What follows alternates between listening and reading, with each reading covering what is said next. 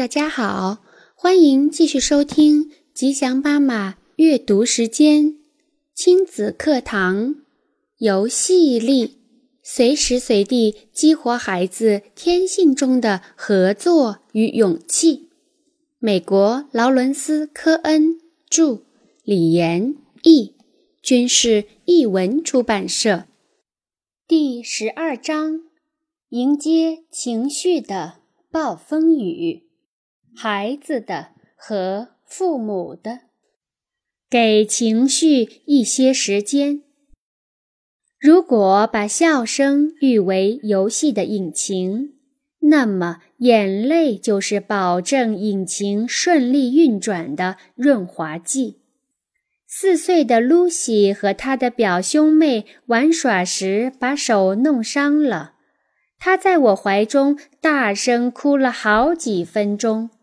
检查完他的手后，我确定不需要去医院，安抚一会儿就可以。哭了一会儿后，他告诉我刚才发生的情况，又哭了起来。几分钟后，他的表兄妹们又开始玩了起来。他们本来一直在旁边围观。似乎对他的肺活量感到惊讶，同时也在奇怪我为什么让他哭了这么久，而不试图转移他的注意力，或者说不哭了就买糖吃，又或再哭就别玩了。接着，露西扭过头去，故意躲避我的目光。我轻轻地把他拉回来，提醒他。真痛啊，对不对？他又哭了几分钟，把刚才的经过又说了一遍。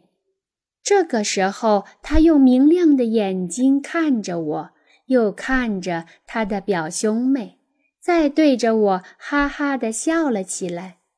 突然又变好玩了，他爬下去继续玩。我想，大部分人只能会让他哭第一次，以为这样就够了。事实上，简单的对他说“忍一忍就没事了”是行不通的，而抱他久一点才会使情绪真正得到疗愈。他只要再哭久一点，就会真的没事了。孩子从我们这里学到的。往往是尽快堵上情绪的出口，从而尽量缩短情绪的疗程。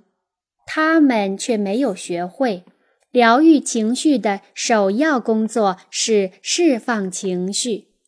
没有释放情绪的孩子，一旦回到游戏中，可能还是会害怕、鲁莽，觉得有什么不对劲。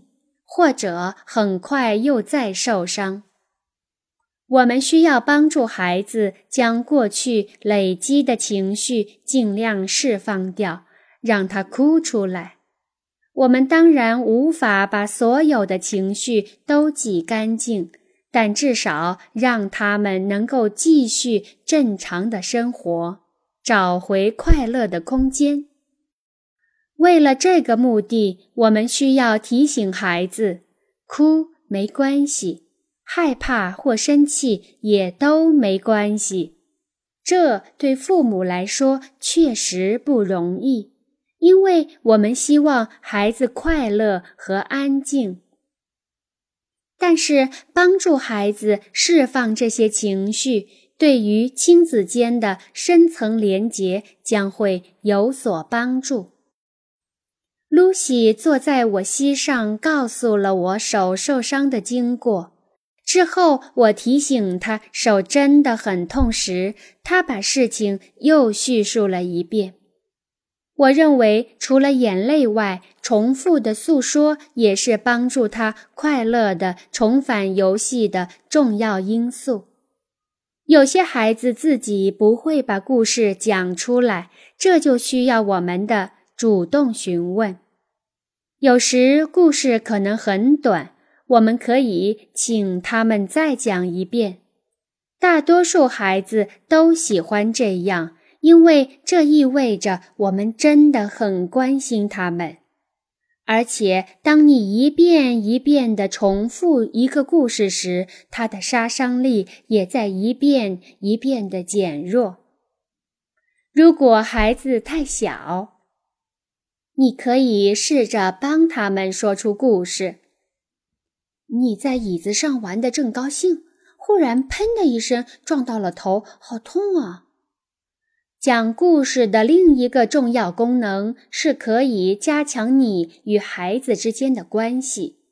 有了亲密的连结，才能有健康的情绪表达。我们可以自己哭泣，但是在别人肩膀上哭泣的治疗效果却更好。这就是为什么我建议不要让孩子回房间自己哭。